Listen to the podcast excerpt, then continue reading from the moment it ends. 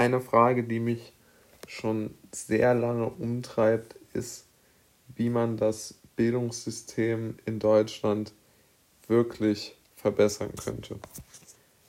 Jeder hört ja und insbesondere Politiker, aber auch ähm, andere Institutionen, um mal bei dem schönen Begriff zu bleiben, sind ja sehr daran aktuell interessiert, viel Geld für die Bildung auszugeben. Insbesondere, das finde ich eigentlich sehr bemerkenswert, für digitale Bildung. Jetzt, wo die Schüler, aber auch die Studenten schon seit über anderthalb Jahren doch sehr an ihre elektronischen Geräte gefesselt sind.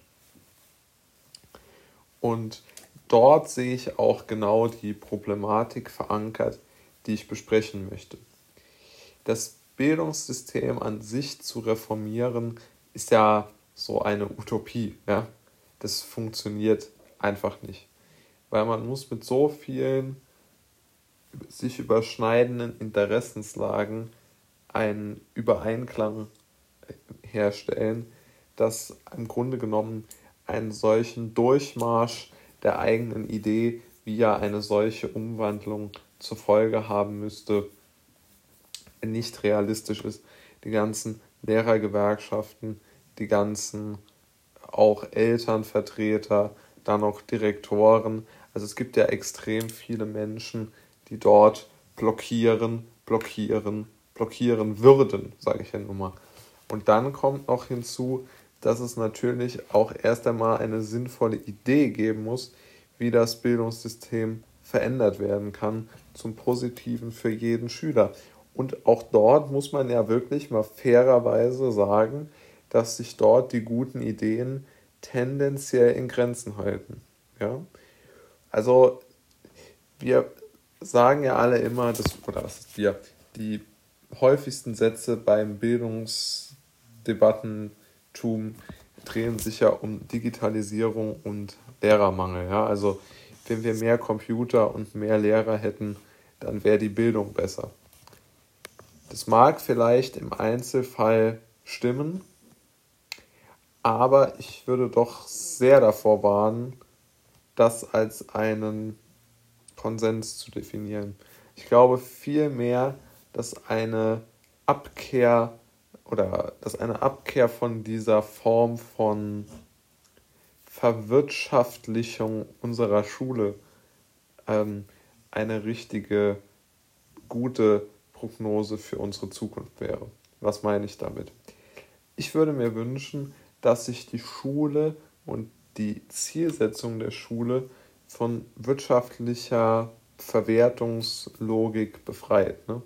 Also welche Fächer sind irgendwie wirtschaftlich relevant, also Mathe, Chemie, Physik, äh, Naturwissenschaften oder was weiß ich. Diese Sparten, die werden ja irgendwo als, als wichtig ge, ge, gezeichnet, ja, und Musik, Kunst und Sport werden irgendwo als unwichtig ähm, dargestellt in, in, unserer, in unserer Gesellschaft. Vom Gesamt, ähm, sagen wir mal, Portfolio.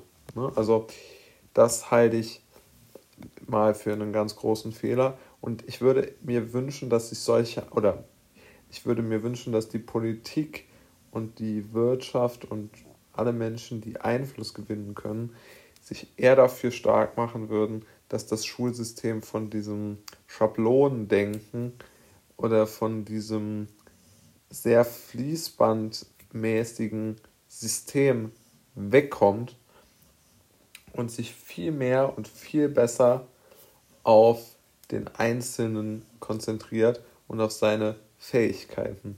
Also ich würde es vorschlagen, dass wir die Schüler nicht über ein möglichst breites Portfolio an Fähigkeiten ausbilden, sondern dass wir ihnen möglichst früh ihre Neigungen, na, sie möglichst früh ihren Neigungen nachgehen lassen und somit ihnen wirklich eine Tür öffnen, eine Tür öffnen, um ihren Interessen wirklich nachgehen zu können, weil gerade dort empfindet man ja seine großen Stärken oder entwickelt man seine Stärken, sein Selbstvertrauen, was ja doch aus meiner Sicht ein dringender, dringender Beweggrund der, der, der Schule sein sollte. Und die entwickelt man ja jetzt nicht unbedingt in, ähm, in solchen, ja, wie soll man es nennen, in solchen breit diversifizierten Portfolios, wo man von allem ein bisschen weiß, aber vielleicht nicht so wirklich. Und das wäre eine Sache, die, die ich jetzt einfach als, als grundsätzliche Sache verändern würde und in die Richtung denken würde. Und ich glaube, das ist so eine Richtung, an die eigentlich kaum jemand denkt. Und so kann man auch mal über das Thema nachdenken.